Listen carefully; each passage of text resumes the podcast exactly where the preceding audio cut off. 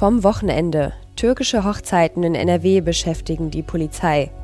Heute in der RP, Zahl der Einser-Abiturienten nimmt zu. Und das kommt auf uns zu. In Berlin beginnt die politische Klimaentscheidungswoche. Es ist Montag, der 16. September 2019. Der Rheinische Post Aufwacher. Der Nachrichtenpodcast am Morgen mit Laura Harlos an diesem Montag einen schönen guten Morgen. Nach Schüssen bei Hochzeitsfeierlichkeiten in Steinheim, Bochum und Herne hat die Polizei Schreckschusswaffen und Munition sichergestellt. Bei einem Vorfall in Steinheim im Kreis Höxter spricht die Polizei von massiven Schussabgaben. Den Beamten liegt ein Video vor, auf dem zu sehen ist, wie mehrere Männer auf einer Straße in die Luft feuern. Bei der türkischen Feier habe es sich offenbar um die Abholung des Bräutigams gehandelt, das erklärte die Polizei. In einem Auto fanden die Ermittler dann vier Schreckschusspistolen und Munition. Gegen die Personen sind Anzeigen wegen Ordnungswidrigkeiten erstattet worden. In Bochum kontrollierte die Polizei nach Schüssen am Samstagnachmittag drei Autos, die augenscheinlich zu einer türkischen Hochzeitsgesellschaft gehört haben. Und auch in Herne stoppte die Polizei im Rahmen einer Fahndung vier Autos und fand Waffen und verschossene Munition. In allen Fällen waren es Anwohner, die Schüsse gehört und anschließend den Notruf gewählt hatten. Die täuschend echt wirkenden Waffen und deren Schussgeräusche machen den Menschen Angst. Mit diesen Worten appelliert die Polizei an die türkischen Hochzeitsgäste. Schauen wir auf weitere Themen vom Wochenende. Nach einer ungewöhnlichen Häufung von Fehlbildungen bei Neugeborenen in Gelsenkirchen will sich das nordrhein-westfälische Gesundheitsministerium einen genaueren Überblick verschaffen. Das Ministerium werde alle NRW-Kliniken abfragen, ob dort ähnliche Fehlbildungen aufgefallen seien. Man nehme die Berichte sehr ernst, das sagte eine Sprecherin. Darüber hinaus nehme das Ministerium Kontakt auf mit den Ärztekammern, dem Bund und den anderen Bundesländern, um möglichen Ursachen nachzugehen. Ob ein Melderegister der richtige Weg sei, gelte es gemeinsam zu prüfen. Im St. Marienhospital Bühr in Gelsenkirchen waren zwischen Mitte Juni und Anfang September drei Kinder mit fehlgebildeten Händen geboren worden. Zuvor hatte es dort nach Angaben der Klinik jahrelang keinen einzigen Fall gegeben. Bei allen drei Kindern sei jeweils eine Hand betroffen, Handteller und Finger seien nur ansatzweise angelegt. Unterdessen äußerte sich das Bundesgesundheitsministerium von Jens Spahn zurückhaltend. Zu den konkreten Fällen legen keine Erkenntnisse vor, heißt es aus dem Ministerium. Der SPD-Gesundheitsexperte Karl Lauterbach rief Spahn in der Bild-Zeitung dazu auf, dringend eine Studie in Auftrag zu geben, die systematisch die Daten der Kliniken und die Häufigkeit der Fälle erfasst. Ein nationales Fehlbildungsregister existiert bislang nicht. Laut Bundesgesundheitsministerium kamen 2017 in deutschen Kliniken 6.884 Kinder mit Fehlbildungen zur Welt. Das sind etwa 0,89 Prozent der Neugeborenen. Ein Interview des ZDF mit dem AfD-Spitzenkandidaten für die Landtagswahl in Thüringen, Björn Höcke, hat mit einem Eklat geendet. In dem Gespräch, das in der Sendung Berlin direkt ausgestrahlt wurde, ging es zunächst um die Sprache des Politikers vom rechtsnationalen Flügel und um NS-Begriffe. Höcke war nach eigenen Aussagen davon ausgegangen, dass es in erster Linie um den Landtagswahlkampf gehen würde. Das ZDF betont jedoch, dass es laut Absprache nicht um Thüringen, sondern die bundespolitische Bedeutung Höckes gehen sollte. Hören wir mal rein in die letzten Sekunden des Interviews. Passen Sie auf, äh, wir beenden das Interview. Nur dann ist klar, wir wissen nicht, was kommt. Dann ist klar, dass es mit mir kein Interview mehr für Sie geben wird. Ist das eine Drohung? Nein, das ist nur eine Aussage, weil ich auch nur ein Mensch bin. Ich bin auch nur ein Mensch. Und was, Verstehen könnte, Sie? was könnte kommen, wenn Sie sagen, wir Vielleicht wissen nicht, was werde ich auch mal eine interessante persönliche, politische Person in diesem Lande. Könnte doch sein. Ja?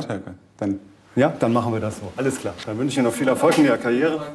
Ja, das war dann das abrupte Ende des Gesprächs. Vorher ging es insbesondere um Textpassagen, bei denen der TV-Journalist Höckes Parteikollegen danach befragte, ob sie vom thüringischen AfD-Politiker oder aus Adolf Hitlers Mein Kampf stammten. Die Parteifreunde Höckes konnten die Passagen nicht eindeutig zuordnen. Höcke wehrte sich gegen Kritik, er benutze NS-Jargon.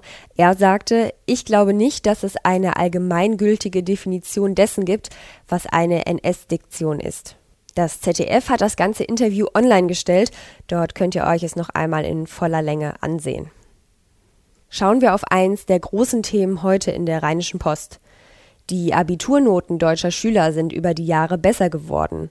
Hatte 2008 noch ungefähr jeder fünfte Schulabsolvent einen Notendurchschnitt von mindestens 1,9, war es 2018 bereits mehr als jeder vierte. Das ist das Ergebnis einer Umfrage unserer Redaktion in allen 16 Bundesländern. Die Daten beziehen sich auf die Ergebnisse vom Abi-Jahrgang 2018. Demnach ist in den vergangenen zehn Jahren der Anteil der Einser-Abiturienten in 15 von 16 Bundesländern gestiegen. Allein Baden-Württemberg verzeichnete einen leichten Rückgang. Die Daten der Länder zeigen nicht nur, dass die Zahl der Einser-Abiturienten zugenommen hat, sie belegen auch, wie groß nach wie vor die Unterschiede zwischen den Bundesländern sind. 37,9 Prozent der Thüringer Abiturienten hatten 2018 eine Eins vor dem Komma stehen. In Niedersachsen waren es im selben Jahr nur 21,7 Prozent. Auf dem dritten Platz lag Rheinland-Pfalz mit 22,5 Prozent. In Nordrhein-Westfalen ist der Anteil in den vergangenen zehn Jahren um 7,5 Prozentpunkte gestiegen. 2008 hatten in NRW noch 16,8 Prozent der Abiturienten einen Notendurchschnitt zwischen 1,0 und 1,9. 2018 waren es bereits 24,3 Prozent. Unser Autor Marc Lath schreibt in seinem Kommentar zum Thema Gleiche Abiturprüfung für alle, gleiche Karrierechancen. Das wäre naheliegend, schafft aber auch Probleme. Nur weil alle die gleichen Abiturprüfungen schreiben, werden nicht alle gleich gut darauf vorbereitet. Die Qualität der Schulen und der Lehrer entscheidet dann, wie schwer es ist, Bestnoten zu schreiben. Eine wirkliche Lösung wäre es, dem Numerus Clausus die Macht zu nehmen. Knapp die Hälfte der deutschen Studienplätze wird nach Abiturnoten vergeben. Es ist schlicht nicht verständlich, warum nur Einser-Abiturienten Ärzte oder Anwälte werden können, vor allem dann, wenn unklar ist, was ihre sehr guten Noten aussagen. Warum der Hochschulverband die Entwicklung der Einser-Abis schlecht findet, die Lehrergewerkschaft aber wiederum gut, das lest ihr in der heutigen Ausgabe oder auch auf rp-online.de. Und diese Themen kommen heute auf uns zu. Das Landgericht Marburg beschäftigt sich in einem Revisionsprozess heute erneut mit einer lebensgefährlichen Attacke auf einen Fußballfan von Borussia Dortmund. Angeklagt sind nach Angaben der Staatsanwaltschaft zwei Schalke-Fans, die den damals 22-Jährigen bei einem Fest im hessischen Gladenbach im Juli 2017 geschlagen und getreten haben sollen, weil dieser Anhänger des vermeintlich falschen Fußballvereins war. Der junge Mann erlitt lebensgefährliche Kopfverletzungen und bleibende Schäden. Das Landgericht hatte die damals 20 Jahre alten und weitgehend geständigen Angeklagten im Februar 2018 zu jeweils viereinhalb Jahren Jugendstrafe verurteilt, wegen versuchten Mordes, schwerer sowie gefährlicher Körperverletzung. Der Bundesgerichtshof in Karlsruhe ordnete damals aber eine neue Verhandlung an.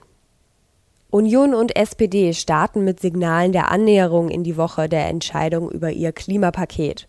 Heute will die CDU ihr Konzept für mehr Klimaschutz beschließen. Am Freitag will die Bundesregierung dann ihr Maßnahmenpaket vorlegen. Vizekanzler und Finanzminister Olaf Scholz gab sich im ZDF optimistisch, dass das auch gelingt. Das sieht alles danach aus, dass wir das schaffen können. Ich spüre bei allen Koalitionspartnern den Willen, tatsächlich etwas zustande zu bringen, das der Größe der Aufgabe gerecht wird. Und das halte ich auch für nötig. Wir sind uns bisher einig, dass wir eine Bepreisung brauchen, die moderat ist, damit man damit umgehen kann, aber die auch in der Perspektive zeigt, wie es am Ende sein wird. Denn es wird ja für jeden wichtig sein, dass er sich darauf einstellt, dass der Verbrauch von CO2 teurer wird über die Zeit und deshalb jetzt die richtigen Entscheidungen trifft. Also zum Beispiel, wenn man sich in ein paar Jahren das nächste Auto kauft oder wenn man überlegt, wie das mit dem Heizen funktionieren soll. Mehr zu diesem Thema lest ihr natürlich in dieser Woche auch auf RP Online. Wie wird das Wetter heute? Definitiv nicht so schön wie am Wochenende. Der Tag beginnt bereits mit Nebel und vielen Wolken, immer wieder leichter Regen und ungemütliche Temperaturen. Kleve und Wesel kommen heute nur auf maximal 15 Grad, Duisburg 16, in Mönchengladbach und Düsseldorf schaffen wir heute bis zu 17 Grad. Auch morgen überwiegend bedeckt, dann aber auch wieder hier und da mit ein bisschen Sonne. Nur am Morgen leichte Schauer möglich, später trocken, das Ganze bei 16 bis 18 Grad. Das war der Aufwacher vom Montag. Euch einen guten Start in die neue Woche und wir hören uns morgen wieder. Mehr bei uns im Netz www.rp-online.de